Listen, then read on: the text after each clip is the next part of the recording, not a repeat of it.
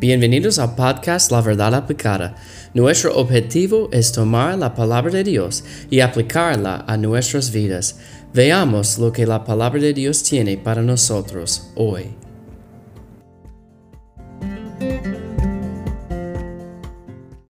Bienvenidos a La Verdad Aplicada. Estamos hablando de las responsabilidades de la salvación y hemos visto que necesitamos ser obedientes guardando nuestras mentes, necesitamos tener el autocontrol y tenemos que estar enfocado en el Señor.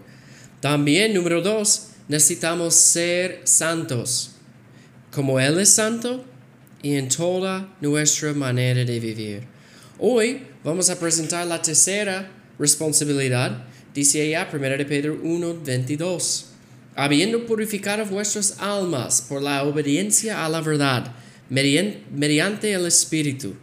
Entonces Pedro, recuerden, él está hablando a los cristianos. Esta es la responsabilidad de un cristiano. Él dijo, habiendo purificado vuestras almas, como ellos son salvos, ellos han pedido perdón de sus pecados. Él dice allá, para el amor fraternal no fingido. Amaos unos a otros.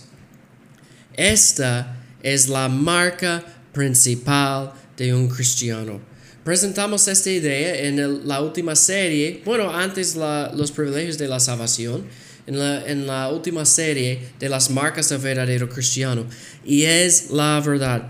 Cristo dice que esta es la marca en Juan 13, versículo 33. De todo el mundo va a saber que somos cristianos por nuestro amor.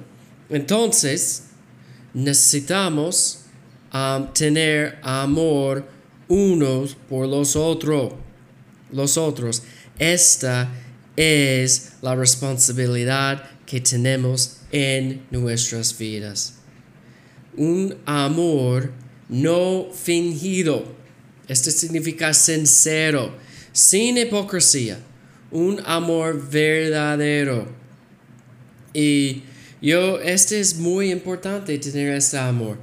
Juan, en 1 de Juan 4, versículo 11, está hablando de, del amor de Dios. Él dijo, amados, si Dios nos ha amado así, debemos también amarnos unos a otros. Entonces, debido a que Dios nos ama de una manera tan grande y tan profunda, debemos amarnos unos a otros. Este, es, este no es opcional. Dice allá, debemos, que no quizás, si usted quiera, no debemos amar los unos o amarnos unos a otros. Esta es nuestra responsabilidad. Entonces, ¿qué hacemos? ¿Cómo apliquemos la palabra de Dios en nuestras vidas hoy?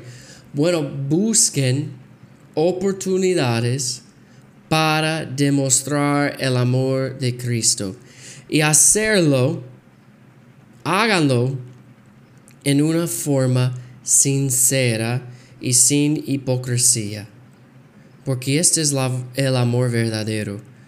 No amando en frente de ellos y cuando ellos se van, bueno, yo no, yo no sé cómo yo gasto tiempo a su lado. No, amor sincero, amor sin fin, amor como sin hipocresía, no fingido. Este es el amor que debemos tener. Esta es una marca y esta es la responsabilidad. Vamos a buscar formas de mostrar el amor de Cristo a través de nuestras vidas en el día de hoy.